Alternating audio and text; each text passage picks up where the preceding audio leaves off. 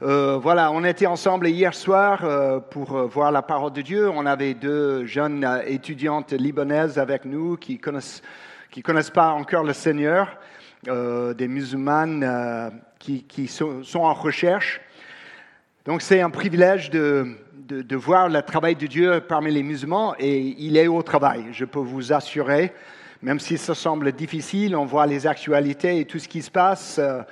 Euh, et parfois, on est angoissé, on a peur de, ce qui va se passer, de ce qui, se passe, ce qui va se passer. On, voit la persécution de nos frères et sœurs partout dans le monde, surtout dans les pays musulmans. Mais on peut dire Dieu est à l'œuvre parmi les musulmans. Il y a des milliers qui viennent au Seigneur maintenant. Et c'est un privilège de voir la puissance de Dieu parmi ce peuple. Ce matin, nous sommes dans l'Ancien Testament. Et euh, j'ai posé les questions à Jean-Marc. euh, Est-ce qu'on est parfois dans l'Ancien Testament? C'est important. Sachant que, comme euh, Paul a dit à Timothée, toute écriture est inspirée et est utile pour enseigner, corriger, euh, et y compris l'Ancien Testament, parce que surtout à l'époque, quand il a écrit quelque chose à, Timothée, le Nouveau Testament n'existait pas en tant que tel. L'écriture était l'Ancien Testament. Qu'est-ce que l'Ancien Testament a nous à dire? Nous sommes dans le livre de Agé, donc si vous pouvez trouver dans vos Bibles euh, ou allumer vos Bibles aujourd'hui. Euh, Agé, le petit prophète, on est coincé, on est dans ce petit prophète Agé, on, on trouve le Nouveau Testament et on revient trois, trois livres jusqu'à Agé, chapitre 2. Et on va voir euh, ce petit prophète qu'il a reçu quelques mots de Dieu pour le peuple. Mais nous allons nous placer un peu, si vous pouvez voir un peu. Nous sommes à à peu près, ah oui, ça aide, merci.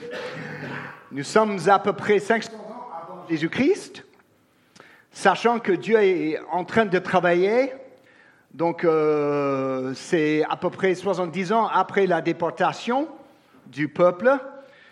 Sachant que si on revient encore en arrière, Dieu a commencé en œuvre euh, avec Abraham, une promesse d'avoir un peuple, une terre et une bénédiction pour toutes les nations sur la terre.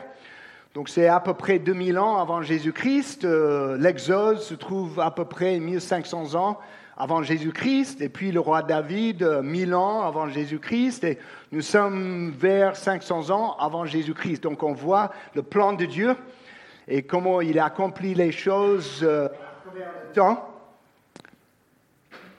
Et pourquoi? Parce qu'il veut un peuple qui lui appartient. Depuis qu'Adam et Ève ont décidé pour la famille de l'homme à rejeter Dieu, Dieu a décidé dans sa grâce et son mis- miséricorde d'avoir quand même un peuple. Et il commençait à appeler les gens vers lui. Et maintenant, nous sommes avec le peuple de Dieu, après être déportés à cause de désobéissance. Et par la promesse de Dieu donnée à Jérémie, ils sont revenus. Ils sont encore sur la terre. Et le contexte du chapitre 2, c'est évidemment c'est chapitre 1. Et en chapitre 1, nous voyons ce, cycle qu'on voit assez souvent. Le peuple sont venus il y a 17 ans à peu près, et Dieu a dit il faut rétablir le temple, les sacrifices et tout. Ils ont commencé ce travail, vite découragés par l'opposition des peuples autour d'eux. Ils ont décidé de délaisser le travail, de faire leur vie, et maintenant Dieu attend. On voit ce cycle de désobéissance, et Dieu les reproche. Mais par la grâce de Dieu, dans le premier chapitre, on voit que le peuple a répondu. Ils ont écouté le reproche de Dieu. Ils ont décidé d'être obéissants, de recommencer ce travail sur le temple. Et Dieu dit, OK, je vous bénis encore. Et on voit souvent ce cycle, euh, on est dans la désobéissance, on manque la bénédiction de Dieu, Dieu reproche le peuple, le peuple revient et Dieu les bénisse encore. Donc nous venons au deuxième chapitre, après le peuple a recommencé ce travail, et nous, trouvons quelques bijoux, quelques perles d'enseignement, de- d'encouragement pour nous. il y a trois, mots qui viennent du Seigneur par moyen de. Et nous voyons dans ces trois mots, nous voyons un encouragement pour le peuple. Nous voyons aussi une mise en garde venant de Dieu. Et puis, Dieu a un, petit rappel à la fin, des choses de base, des vérités de base pour le peuple de Dieu, des choses très importantes. Donc, dans ce premier partie, le mot d'encouragement, nous allons lire les versets 1 à 9. 1 à 9. OK? Le 21e jour du septième mois, la parole de l'Éternel se révéla par Agé, le prophète, en ces mots. Parle à Zérobabel, fils de Shealtiel, gouverneur de Juda, à Josué, fils de Jehozadak, le souverain sacrificateur, et au reste du peuple, et dis-leur, quel est parmi vous le survivant qui ait vu cette maison dans sa gloire première? Et comment la voyez-vous maintenant?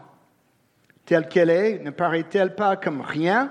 À vos yeux Maintenant, fortifie-toi, Zorobabel, dit l'Éternel. Fortifie-toi, Josué, fils de Josadak, souverain sacrificateur. Fortifie-toi, entier du pays, dit l'Éternel, et travaillez, car je suis avec vous, dit l'Éternel des armées. Je reste fidèle à l'alliance que j'ai faite avec vous quand vous sortiez de l'Égypte, et mon esprit est au milieu de vous. Ne craignez pas, car ainsi par l'Éternel des armées, encore un peu de temps, et j'ébranlerai les cieux et la terre, la mer et le sec. J'ébranlerai toutes les nations, les trésors de toutes les nations viendront, et je remplirai de gloire cette maison, dit l'Éternel des armées. L'argent est à moi, l'or est à moi, dit l'Éternel des armées. La gloire de cette dernière maison sera plus grande que celle de la première, dit l'Éternel des armées. Et c'est dans ce lieu que je donnerai la paix, dit l'Éternel des armées.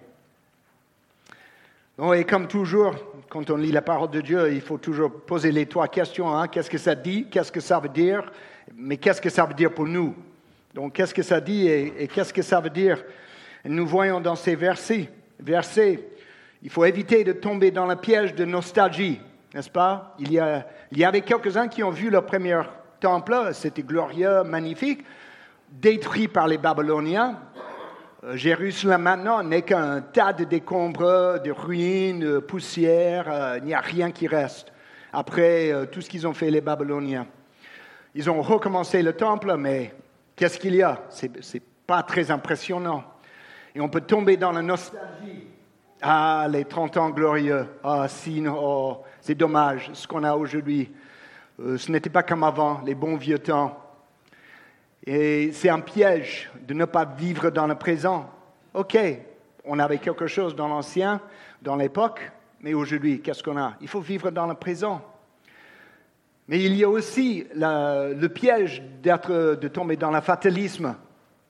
Mais on ne peut rien faire. On est maintenant sous le pouvoir des Perses. L'empire perse, c'est le plus grand empire à l'époque, le plus puissant, le plus riche. Ils sont tellement forts, tellement puissants, qu'est-ce qu'on peut faire? On est encore sur ce terrain grâce à eux, mais on ne peut pas avancer sauf grâce à la permission des Perses. À quoi ça sert travailler? À quoi ça sert d'être ici? Et le peuple, ils ont, ils ont oublié quelque part, ou on peut oublier, pourquoi Dieu a un peuple? C'est quoi le but d'avoir un peuple? C'est pour le glorifier, lui. Et nous voyons dans la nature, si on regarde bien, ou si on ouvre les yeux dans la nature, on voit les paraboles tout autour de nous. J'aime bien la parabole de la lune. Et pourquoi Dieu a placé la lune dans le ciel? Ce n'est qu'une grosse pierre morte euh, qui pend là-bas. Mais parfois glorifiée, adorée par les nations. Pourquoi? Parce que ça reflète la gloire du soleil. Et hier soir, je crois que c'était pleine lune. Hier soir, c'était glorieux ce matin. C'est ce soir. Mais c'est magnifique lorsqu'on voit la pleine lune. Mais ce n'est pas la lune qui est glorieuse, c'est la gloire qui reflète du soleil. Et on voit dans cette parabole le travail que nous avons. Dieu veut un peuple qui va refléter sa gloire, et surtout sa gloire dans les ténèbres, parce que c'est ça le travail de la lune. Et si la lune ne reflète pas la gloire du soleil, à quoi ça sert? On vit dans les ténèbres. Et Dieu a décidé d'avoir dans les ténèbres un peuple qui reflète sa gloire, pour que les peuples puissent voir la gloire de Dieu. Et c'est le travail de ce peuple. Ils ont oublié que ça, c'est leur vocation. Et un problème aussi parmi les peuples de Dieu, on oublie parfois qu'un peuple, il y a des personnes qui font un peuple. Des personnes décident de ne pas suivre le Seigneur, le peuple ne suit pas. Donc à la mesure que les personnes ne sont pas obéissantes, on perd la bénédiction de Dieu parmi le peuple. Mais si les personnes commencent à être obéissantes, à la mesure que les personnes sont obéissantes, le peuple reçoit la bénédiction de Dieu. Et on voit encore, il n'y a pas d'indépendance, on n'est pas indépendant. Nous sommes tous liés les uns les autres. Ce qu'on fait, que l'on soit obéissant ou désobéissant, ça touche les autres, ça touche le peuple. Tout ce que je fais va toucher quelqu'un, soit pour la bénédiction, parce que je suis obéissant, ou quelque part pour la malédiction ou le malheur, parce que je suis désobéissant. Et ce peuple, ils sont en train de vivre cette réalité. Ils étaient dans la désobéissance, ils ne voulaient pas bâtir le temple, ils ont tombé dans les pièges de fatalisme, de, nostalgie, mais Dieu les a reprochés et ils sont revenus. Donc il est dit, n'oublie pas, tout, tout ce qu'ils vont faire, c'est possible grâce à Dieu, grâce à sa puissance. Versets 4 et 5. Si on regarde 4 et 5, j'ai fait une promesse. Fortifie-toi, fortifie-toi le roi Zorobabel, le leader, le gouverneur, fortifie-toi Josué, le prêtre, fortifie-toi peuple. Et pourquoi je suis avec vous? Verset 5, je reste fidèle à l'alliance que j'ai faite avec vous quand vous sortiez d'Égypte. Dieu a fait un choix d'avoir ce peuple et de les sauver de l'Égypte. Mais rien n'a changé. Et comme on l'a vu dans la ligne de temps, ça fait mille ans, ça, fait longtemps, il a fait cette promesse. Mais il, est toujours là, le même Dieu qui a fait la même chose pour ce peuple. Et aussi, mon esprit est au milieu de vous. Donc, je vous ai choisi, ça c'est votre identité, je vous ai choisi, et j'ai promis d'avoir mon esprit parmi vous. Et ça n'a pas changé. Donc, fortifiez-vous, Rappelez-vous ces promesses, rappelez-vous ces vérités, fortifiez-vous. Et puis, il dit fortifiez-vous, mais qu'est-ce qu'il a dit après? Verset 4 encore. Verset 4, et travaillez. Travaillez car je suis avec vous. On peut dire, mais ils sont au travail, n'est-ce pas? Ils sont revenus de Babylone, à peu près 50 000. Ils commençaient à se mettre au travail. Quoi travail? Quoi comme travail? Ils semaient la terre, plantaient, ils récoltaient, ils mettaient à côté. Donc, ils ont commencé le grand cycle de la vie. D'avoir les enfants, élever les enfants, envoyer les enfants, les petits-enfants. Donc, ils sont en train de vivre leur vie. C'est le cycle de la vie, n'est-ce pas? Mais qu'est-ce qui manque? Le centre. Ils ont oublié. Au centre de ce travail doit être leur culte à Dieu, la présence de Dieu, fidélité à Dieu. Donc tout, tout ce qu'ils font au travail, ils, sont au travail, mais ça manque l'essentiel, que tout doit être lié à leur dévouement, leur consécration à Dieu, leur croyance, leur foi en Dieu. C'est Dieu au centre qui donne la sens, le sens à toutes ces autres choses. Et ils ont oublié cette partie-là. Il est dit, travaillez, mais travaillez quoi? Il faut refaire le temple parce que le temple va montrer aux nations qui vous êtes et pourquoi vous êtes là. Qui vous a aidé à sortir de, Babylone pour revenir C'est Dieu. Leur vocation, c'est refléter la gloire de Dieu. Ils ont oublié ce parti-là. Donc, toutes les autres choses qu'ils font, c'est bien de les faire, mais ça n'a pas de sens sans le, le centre qui les ancre. Travailler, il a dit. Donc ça, c'est le mot d'encouragement, travailler, mais puis versets 6 à 9, il les promet, il les promet, mais je vais secouer les nations. Donc le temple, ce n'est rien maintenant. Verset 6 à 9, je vais sauver les nations, je vais faire venir la gloire, l'or, l'argent des nations. Et ça sera plus glorieux. Et on voit bien dans l'histoire, ça s'est fait. À l'époque de Jésus, le temple était quelque chose d'incroyable, de, glorieux, parce que les Romains, Hérode a décidé de, construire le temple. Et l'or venait de Babylone, de Méditerranée, de partout, pour rendre glorieux ce temple dont Jésus a vu dans sa, dans sa vie. Et comme il a dit, dans ce lieu, je donnerai la paix. Donc il y aura une un temple glorieux, et dans ce lieu, Jésus va venir. Eux, ils ne voient pas encore. C'est 500 ans avant Jésus-Christ, mais la promesse est là. Donc, ce qu'ils sont en train de faire, ça semble petit et minable, mais Dieu dit, mais ça sera glorieux. On vit dans l'espérance, dans l'espoir de ce que Dieu a promis. Versets 10 à 19, un autre mot vient. Et maintenant, c'est en mise en garde. Okay, versets 10 à 19. Le 24e jour du 9e mois, de Darius, la parole révélée par Agé, le prophète, en ces mots. Ainsi par l'Éternel des armées, propose au sacrificateur cette question sur la loi. Si quelqu'un porte dans son pan de son vêtement de la chair consacrée et qu'il touche avec son vêtement du pain, des mets, du vin, de l'huile ou un quelconque, ces choses seront-elles sanctifiées ou purifiées? Et les sacrificateurs répondent, répondirent non. Et Agé dit, et si quelqu'un souillait par le contact d'un cadavre touche toutes ces choses, seront-elles souillées? Et les sacrificateurs répondirent, elles seront souillées. Alors Agé reprend la parole, reprenant la parole, dit, tel est ce peuple, telle est cette nation devant moi, dit l'Éternel. Telles sont toutes les œuvres de leurs mains. Ce qu'ils m'offrent là est souillé. Considérez donc attentivement ce qui s'est passé jusqu'à ce jour, avant qu'on ait mis pierre sur pierre au temple de l'Éternel. Alors, quand on venait à un tas de vingt mesures, il n'y en, avait que dix. Quand on venait à la cuve pour puiser cinquante mesures, il n'y en avait que vingt. Je vous ai frappé par le rouille, par la nielle, par le grêle. J'ai frappé tout le travail de vos mains. Et malgré cela, vous n'êtes pas revenu à moi, dit l'Éternel.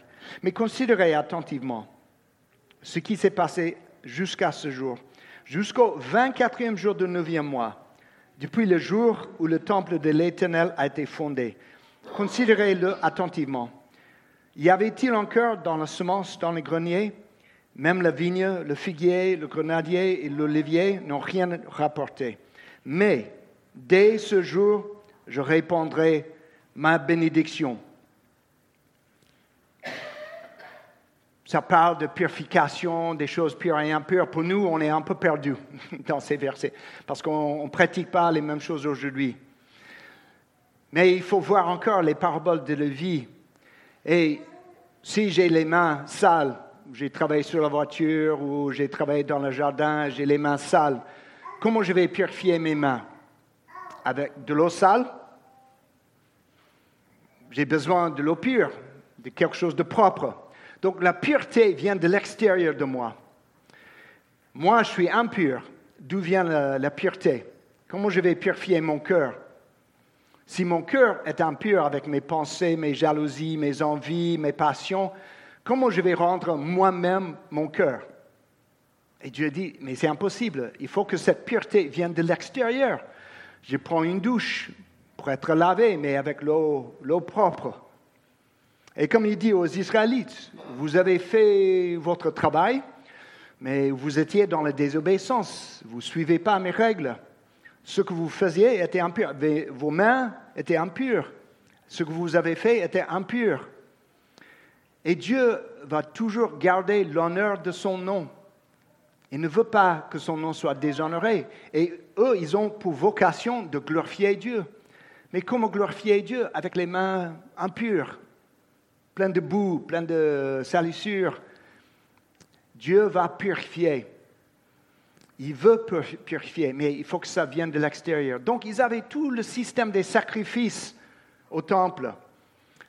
Tout ce sang des boucs, des, chèvres, des agneaux, tout cela était pour purifier le peuple, sachant que l'efficacité de tous ces animaux ne venait pas des animaux.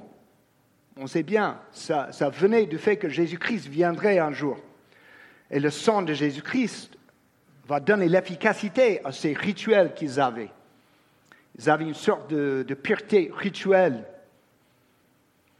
Mais ils ont oublié de se purifier par les rituels que Dieu leur a donnés, d'être obéissants à sa parole.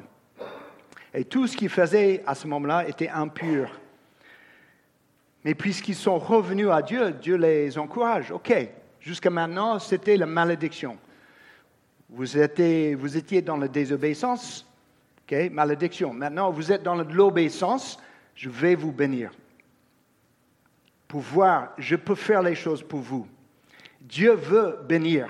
C'est son cœur. Il veut nous bénir. Mais il ne bénit pas tout ce qui est sale, impur ou désobéissant. Il veut bénir ceux qui écoutent sa voix et le suivre. Donc, ce mise en garde, verset 10 à 19. Et puis, verset 20 à 23, jusqu'à la fin. Encore la parole de Dieu vient par Agé. Donc, il les a encouragés Prenez courage, fortifiez-vous. Un mot de, un mot de mise en garde. Et maintenant, à la fin, quelques versets à la fin.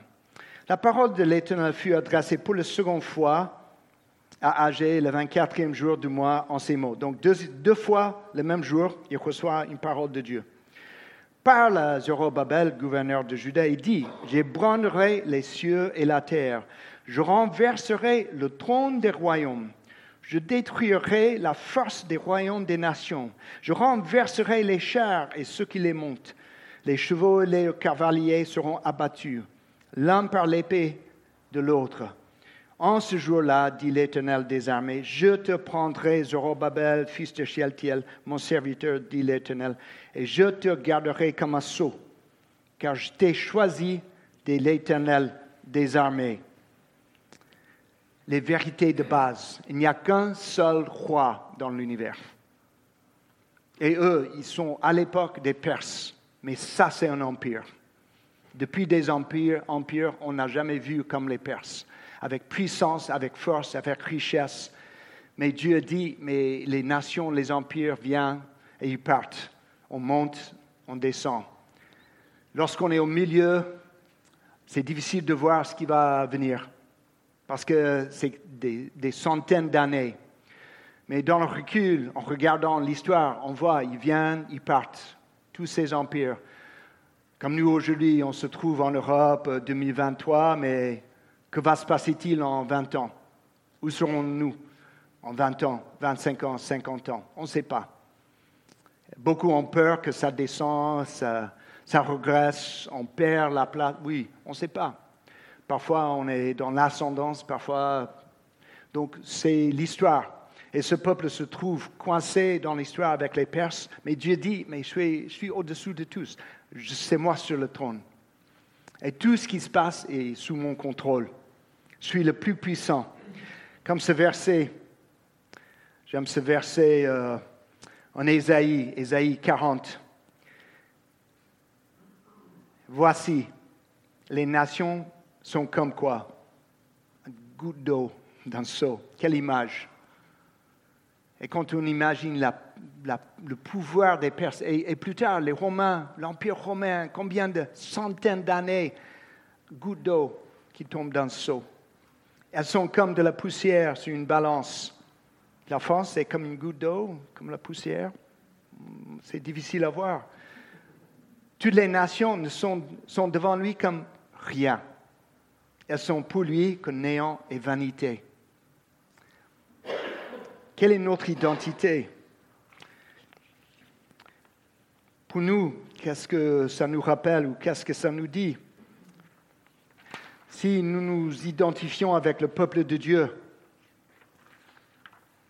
et aujourd'hui c'est grâce à Jésus-Christ, on peut s'identifier avec le peuple de Dieu. C'est grâce à Jésus-Christ, on peut voir toutes ces vérités depuis des siècles se trouve vrai aussi pour nous. Vivons-nous dans le présent et est-ce qu'on se perd un peu dans la nostalgie, les bons vieux temps? Ou peut-être dans le piège de fatalisme, on ne peut rien faire aujourd'hui, c'est foutu. Qu'est-ce qu'on peut changer? Est-ce que nous prenons Dieu à la légère, sa sainteté? La pureté, on vient de faire la Sainte Seine, mais ça signifie quoi la Sainte Seine? Ça signifie que le sang de Jésus est coulé pour nous, pour nous purifier. On ne peut pas faire n'importe quoi, vivre n'importe comment. Dieu va toujours protéger l'honneur de son nom. La sainteté, la purification viennent de l'extérieur, viennent de Dieu. Et puis, je vais poser des questions. Est-ce qu'on vit en paix? Parce que Dieu veut donner la paix. Il voulait la paix pour ce peuple. Mais si on ne vit pas en paix, pourquoi? Est-ce qu'on a écouté quelques mensonges sur Dieu? Soit Dieu n'est pas là, il, ne m'écoute pas, ne répond pas, il n'est pas assez puissant. On oublie la personne de Dieu et qui est vraiment Dieu? Est-ce que Dieu m'aime vraiment? Ou les mensonges sur mon identité? Il, a rappelé à, Josué et Zorobabel, ils ont été choisis comme Jésus a dit à ses disciples, je vous ai choisi, ce n'est pas vous qui m'avez choisi, c'est moi qui vous ai choisi. Et je vous ai établi afin que vous alliez, que vous portiez du fruit et que votre fruit demeure. Quelle est mon véritable identité? Suis-je choisi par Dieu? Est-ce qu'il est avec moi? Et puis il a dit, au travail, au travail, au boulot. En fait, c'est le, le cœur. Au boulot ça fait 20 ans, vous êtes là, vous n'avez pas bâti le temple, et pour nous aujourd'hui, au boulot, c'est quoi notre boulot? Ouais, C'est sûr, nous avons ce travail d'être formés, d'élever les enfants, de travailler, aller au bureau. Euh, euh, on a tout ce travail, mais au centre de nos vies, est-ce que nous avons oublié, c'est quoi notre vocation? C'est de glorifier Dieu. Et de glorifier Dieu, c'est vraiment Jésus au centre de nos vies. Tout est attaché à Jésus-Christ on vit pour sa gloire. Mais nous avons quelque chose, eux, ils n'avaient pas. Qu'est-ce que nous avons que eux, ils n'avaient pas? Nous avons l'évangile, c'est-à-dire le Messie est venu. Eux, ils attendaient le Messie. Ils avaient la promesse du Messie. Mais maintenant, nous avons, le Messie est venu. Jésus-Christ est venu. Il est, il mort sur la croix. Il est ressuscité. C'est la puissance de cet évangile qui change donc il faut vivre pour le Seigneur. Il faut faire la vie, euh, on a des enfants, on travaille et tout, mais nous avons ce message euh, à proclamer que Jésus-Christ est venu. Hier soir, pour nous, c'était très encourageant. Nous étions ensemble en groupe avec euh, ces deux filles libanaises, toujours musulmanes, mais en recherche. Et tout de suite, notre sœur Imen, elle est tunisienne, elle est venue au Seigneur il y a quelques ans, et elle s'est lancée tout de suite dans, sa, dans son témoignage et comment le Seigneur a, transformé sa vie, ce qu'elle vivait avant en tant que musulmane, mais comment le Seigneur a changé sa vie, a donné son... Elle ne pouvait pas se retenir, elle pouvait pas, elle, elle, devait parler de ce que Dieu a fait dans sa vie. Et ces deux filles étaient très touchées, et on voit bien euh, sa travail. J'ai un ami, Fouzia. Fouzia est une euh, mère qui habite à Mistral je fais l'aide aux devoirs avec elle et euh, il y a quelques semaines, elle est, venue, m'a demandé de parler de Dieu. Et on a passé quelques heures dans l'Évangile, dans la Bible. Elle est en plein bouleversement parce qu'elle est en train de mettre en doute ce qu'elle avait, ce qu'elle croyait, et elle ne sait pas comment, comment mettre ensemble tout ce qu'elle est en train de penser et ressentir. Et l'Évangile est en train de toucher sa vie, de faire sortir les ténèbres pour aller dans la lumière. Et ça, c'est notre travail de base. Vivre pour le Seigneur, proclamer le Seigneur. Nous avons toutes ces promesses aussi. Dieu nous a appelés, il est avec nous. Il va accomplir son plan jusqu'au paradis, jusqu'au jardin, il va rétablir. Ça, c'est notre destin, d'être encore avec lui dans la nouvelle Jérusalem qu'il prépare. Jésus a dit, je vais préparer une place pour vous. Et si je prépare une place pour vous, je reviendrai pour vous prendre avec moi, afin que là où je suis, vous y soyez aussi. Un dernier encouragement d'Hébreu venant de le livre d'Hébreu, Hébreu 10. Encore un peu, un peu de temps, et nous ne savons jamais, quand Dieu dit un peu de temps, qu'est-ce que ça veut dire? Pour Dieu, un peu de temps, euh, puisque c'est le Dieu d'éternité, un peu de temps peut être 500 ans, 400 ans, 100 ans ou demain. On ne sait jamais avec Dieu. Mais il dit un peu de temps. Celui qui doit venir viendra. Il ne tardera pas. Et mon juste vivra par la foi. Mais s'il se retire, mon âme ne prend pas plaisir en lui. Nous, nous ne sommes pas de ceux qui se retirent pour se perdre mais de ceux qui ont la foi pour sauver leur âme. Qu'il en soit ainsi. Amen.